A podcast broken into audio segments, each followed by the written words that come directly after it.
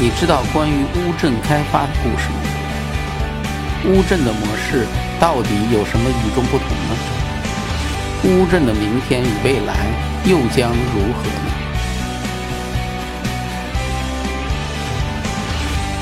欢迎收看《建筑三百秒》，我是建筑师高强。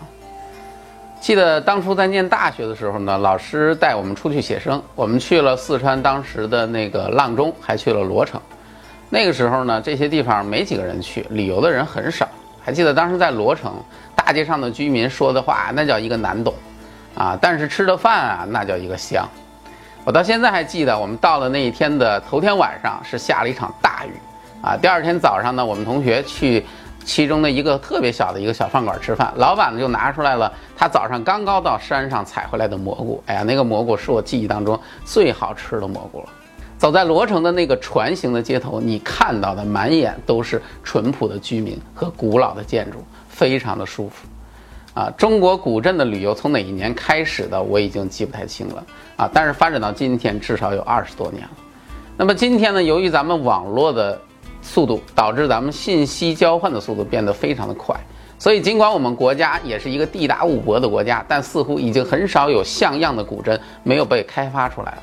游客们呢，已经去到了所有该去不该去的地方，古镇游变成了国内旅游特别重要的一个旅游内容。虽然古镇旅游发展了这么多年，现在也到处都是，但是呢，大多数的古镇最后都陷入了一个类似的怪圈儿。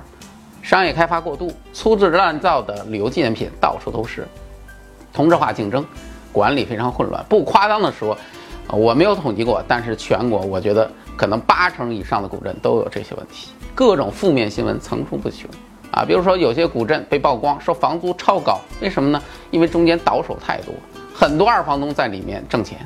再比如说呢，有些个古镇原本是开放的，后来政府呢把这个古镇关起门来收门票。啊，结果导致网上骂声一片，还有抵制的。其实所有问题的背后，如果我们深究，我们发现可能这些都是资本惹的祸。没钱的时候呢，没人理；旅游发展了，有钱了，什么人都想过来分一杯羹，挣点钱。这个时候呢，谁管你这个古镇未来怎么样？谁管你明天如何？先把眼前的这个钱挣到再说。不怕大家不爱听，我们中国人有多少人都是类似这样的心态。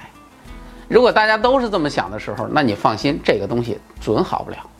正是看到了这些问题，看到了古镇无法回避的困难，乌镇才走了一条和很多古镇都不一样的开发之路。虽然这条路当初也充满了争议与批评，但是却解决了其他的古镇无法解决的一些困难，而且也成就了今天这个非常典型的具有中国特色的乌镇模式。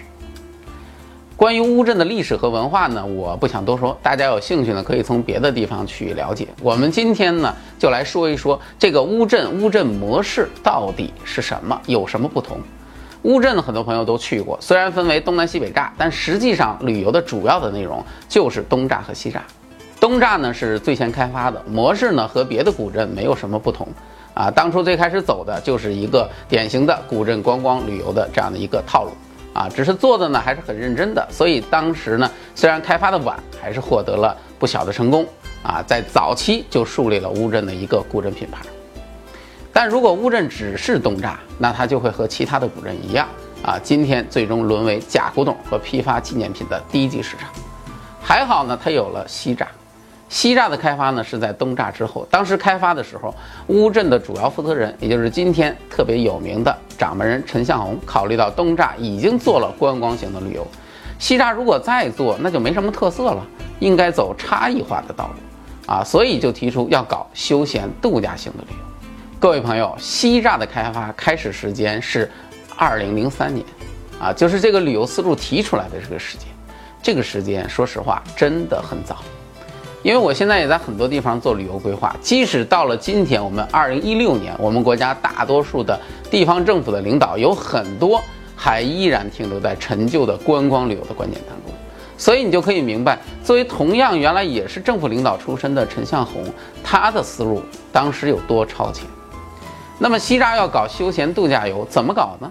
如果只是再把房子修修，把街道整整，和老百姓商量商量，哎，我们开几个小旅馆吧，弄几个客栈，似乎也能搞。但陈向红没有这么干，因为这样做太 low 了。他的想法和定位比这个要高，那怎么做呢？他做了一个很大胆的决定，这个决定直接导致了乌镇模式的诞生。是什么决定呢？就是把西栅所有的当时现状的呃房子全部都收购过来，把所有的原住民从西栅里面迁出去，把西栅做成一个统一运营管理的景区。其实做出这个决定的一个根本出发点，我觉得就是景区的定位问题。如果是原住民经营、政府管理这样的景区，充其量也就是一个东栅的复制版。可能还赶不上东栅，但如果能够统运营管理，就会解决很多古镇从根儿上无法解决的运营管理问题，比如说无序经营，比如说同质竞争，比如说杀客宰客等等等等各种不良现象就可以杜绝。啊，那么很多我们原来都解决不了的问题都会迎刃而解，那么这个景区的层次也就会上一个台阶。但是这个想法的提出和实施，在当时最初引起了非常大的争议。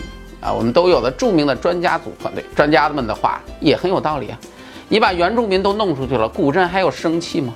没有了人，没有了居民的古镇有什么吸引力呢？而且不仅如此，西栅的建设在后期的建设争议更大，因为西栅几乎是把所有的建筑都推翻了重建了。说白了，整个西栅就像一个影视城一样，是一个全新的产物。今天你到西栅去旅游，你会发现，啊，这个景区交通好方便啊。景区的周边就是电瓶车，哎，可以把这个游客的行李运送到酒店。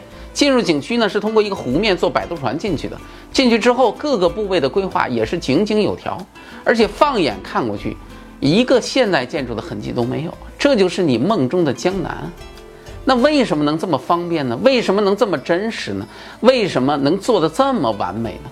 因为这些都是重建的。只有重建才可能做到这样，只有重建才能让你想怎么建就怎么建，只有重建才能真正建成人们心中那个完美的江南。但是你会说，我怎么看不出这些房子是新建的呢？那是因为这些房子虽然是新建的，但用的材料可都是货真价实的旧材料、老材料。只是很多旧材料原本是不属于这里的，比如那个里面的有些石桥，就是从别的地方整体搬迁过来的。再比如，里面有一些古宅，也是从别的地方整体买过来，然后整体移过来的。甚至景区里面有些旧的木料和石头，其实都是从苏州买过来。为了建西栅，当时甚至专门建了堆放这些旧材料的大仓库。那么，对于这样的建设方法，当时的争议极大。为什么呢？因为对于一个古建筑、一个古材料，如果你把它从它待了上百年的地方换到了另外一个地方，那这个东西到底应该算是什么呢？这个事情让很多行内的人也很困惑。当然，这种做法也遭到了很多人的批评与质疑。尽管如此，顶着重重压力，西栅还是建成，而且一投入运营，优势立竿见影。比如说，景区又重新找了一部分原住民回来给景区打工，啊，其中的一些民宿给他们经营。由于已经建好了，所以住宿呢有限制，就这么几间房；吃饭呢也就那两张台，菜谱呢大家全统一，就那一个菜谱。所以当你从西栅的一头走到另一头，你会发现，你想找一个不同的餐馆，实在是有点难，因为每一家的菜谱都是一样的，而且味道也都差不多，价格也都是一样的，颇有一种进了连锁店的感觉。再比如，你会发现，你看不到整条街都是批发十元旅游纪念品的情况。该有店的地方有，不该有的地方绝对不会有。旅游淡季，如果你在西栅闲逛，你甚至会产生一种穿越了的那样的一种错觉。啊，正是由于西栅的经营模式，导致西栅在乌镇整体旅游收入的比例中逐年攀升，而且速度很快。更重要的是，西栅的成功开发，导致乌镇现在的经营收入从原来的门票为主。变成现在门票与经营几乎持平的一个状态，真正实现了休闲度假游的一个目标。这一点来说是非常非常成功，也是非常非常难得的。除了开发与建设，乌镇还有一个事情更加令人瞩目，也引起了轰动，那就是中青旅的控股和乌镇的上市。对于一个古镇来说，在资本市场走得如此之深，估计全国应该找不出第二家了。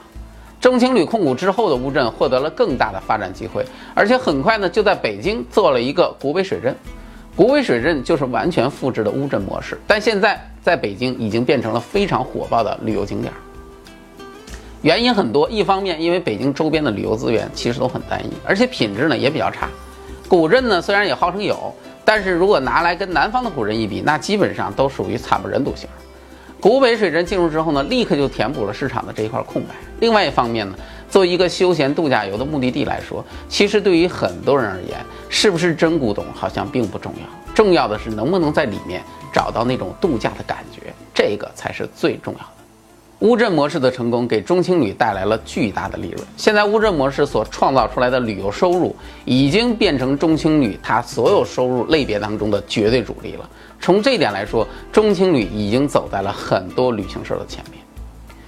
那么乌镇模式虽然很辉煌，但我还是觉得有一些悲哀。为什么呢？因为这种模式的产生根本原因其实是来自于市场的混乱，来自于我们自己人性的贪婪。来自于你各种高大上理想在资本面前的一个软弱不堪。如果我们不是每年爆炸般的这种集中旅游，如果我们不是把山寨纪念品当成快速来钱工具，如果我们不是急功近利的争抢各种非常有限的商业资源，挥霍那些有限的自然资源，也许乌镇模式从来就不会出现。当然，这些如果都是一种理想。今天呢，我们只能躲在穿越的乌镇中去回味这假的像真的一样的历史街区了。进入微信，点击搜索框，搜索公众号“强词有理”，选择那个黄色的小头像，点击关注，您就可以第一时间看到我们的节目了。